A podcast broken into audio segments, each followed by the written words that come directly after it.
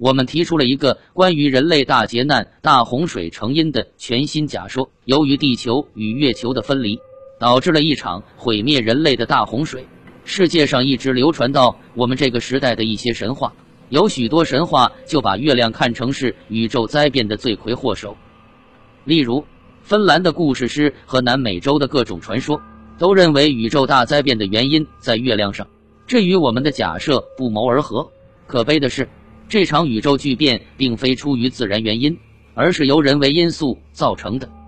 我们不应该指责那些创造了我们的月球人，尽管他们制造了这场给人类带来灭顶之灾的洪水，因为他们也是迫于无奈，在生存的面前是没有道理好讲的。相反，我们还要感谢那些创造了我们生命的神，是他们的警告，使许多人逃脱了这场灭顶之灾，才使我们人类得以延续下来。在巴比伦的叙事诗中，谈到水神埃亚向科西斯特劳斯的国王发出有关洪水将要到来的警告。他说：“乌巴尔的儿子特乌特啊，拆了自己的房子造船吧，不要考虑自己的财产。如果生命得救，请为这件事高兴吧。别忘了在船上装上各种动物。”在阿基斯台卡的古写本中，神也这样说：“停止用龙舌兰造酒吧，在挖空大杉树的树干造一个独木舟。”到特索斯顿特里这月，洪水滔天时，请进到这个独木舟中。圣经里记载说，凡有血气的人，在地上都败坏了行为。上帝就对诺亚说：“用你的哥斐木造一只方舟，分一间一间的造，里外抹上松香。方舟的造法是这样的：要长三百肘，宽五十肘，高三十肘。方舟上边要留透光处，高一肘。方舟要分上中下三层。”我要使洪水泛滥在地上，毁灭天下。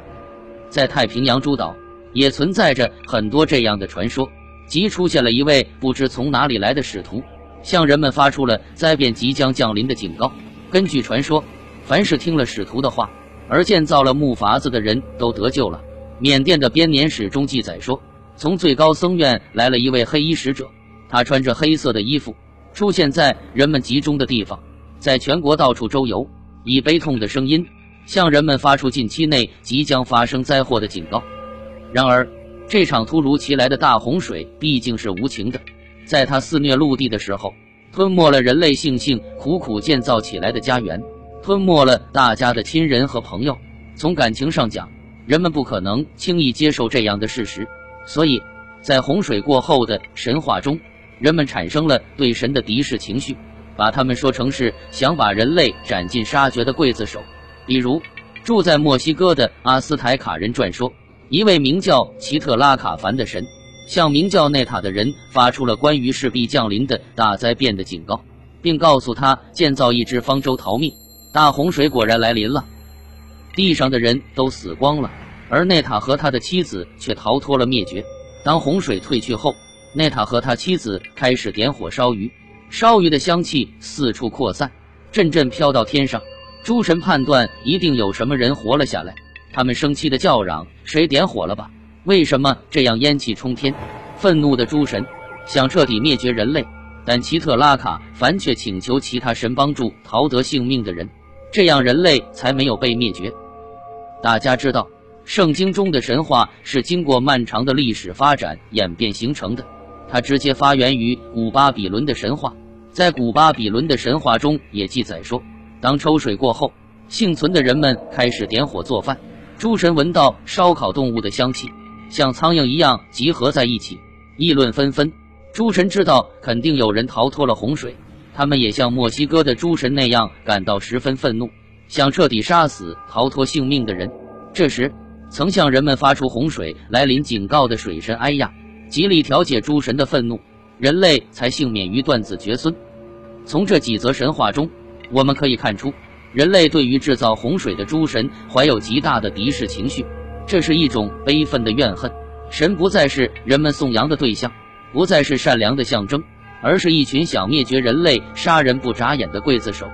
人类真是多灾多难，在神与神的战争中，人类曾经被无辜殃及。许多城市和居民点被化为灰烬，紧接着又是一场滔天的洪水。人类没有在这一系列的灾难中灭绝，已属不幸中的万幸。那么究竟是哪些人活了下来？看一看我们这一代文明的分布特点，大家就清楚了。现在世界上无论是发达国家还是不发达国家，他们的政治、经济、文化中心几乎都在大平原，或者谷地，或者沿海岸线等地。这是历史的选择。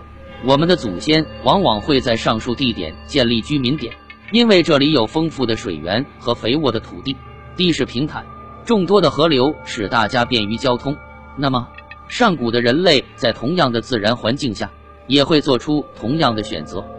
目前，世界上发现的上一代文明遗迹，一般都具有以上的地理特点，像中国、印度、埃及、古巴比伦等，在这些地区聚集的人口越来越多。各方面的发展也相对来说快一些，文明的程度也比较高，但也有一些民族或部落，他们散居在高原或山区等自然条件恶劣的地方。由于这些地方的自然条件差，交通不便，相互之间的往来很困难，相应的，他们的发展速度也就十分缓慢，处于一种很原始的状态中，根本无法与平原和谷地的文明相比。但是历史证明。这些生活在高原或山区的人们是对的，他们是幸运的。北进的巨浪首先吞没了文明发达的平原和谷地，那里的人类和他们的文化统统在洪水中消失了。而那些高山和高原上十分落后的牧羊人却幸存了下来。看一看世界上少数人幸存的神话吧，他们无一例外都是逃到高山上才幸存了下来。我们相信。这类神话要告诉我们的是，在那场洪水中，唯有高山或高原上的人有机会幸存下来。据记载，雅典的立法者梭伦在古埃及访问时，遇到埃及的一位大祭司，他告诉梭伦说，大灾便杀死了全部住在海边和河边的人，而安然活下来的，都是住在山里粗野无文化的放羊人和放牛人。大洪水过后，从高山上走下来了牧羊人。可惜的是，由于他们自身发展就十分落后，根本没有能力将上一次文明接续下来。人类的文明中断了，萎缩了。这些原始人在记忆的深处保留了一些上次文明的灵光。当他们从高山走到平原，将记忆中的那点灵性记载下来，这变成了我们今天谁也读不懂的东西。然而，他们是整个事件的目击者，是大洪水的见证人。于是。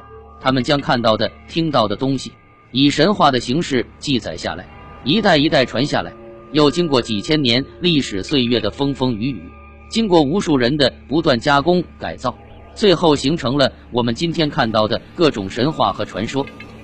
如果我们仔细去研究今天保存下来的神话，在剔除传讹附会的成分以后，我们依然可以嗅到很浓很浓的大山气息。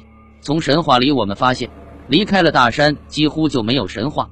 神话中的绝大多数神仙都住在山上，他们都是山神。中国《山海经》中记录的神话最多，但这本书记载的基本上都是大山或高原。《山海经》可以看成三部分：一是山经，二是海经，三是大荒经。山经指的是高山，这没有疑问；大荒经指的是高原和戈壁，这也没有疑问。其中根本没有记载平原和谷地。这究竟是为什么呢？大家知道，中国的文明应该起源于大平原，在祖先的神话里根本不应该有那样多的高山和戈壁，因为我们的祖先没有在高山和戈壁生活的经历。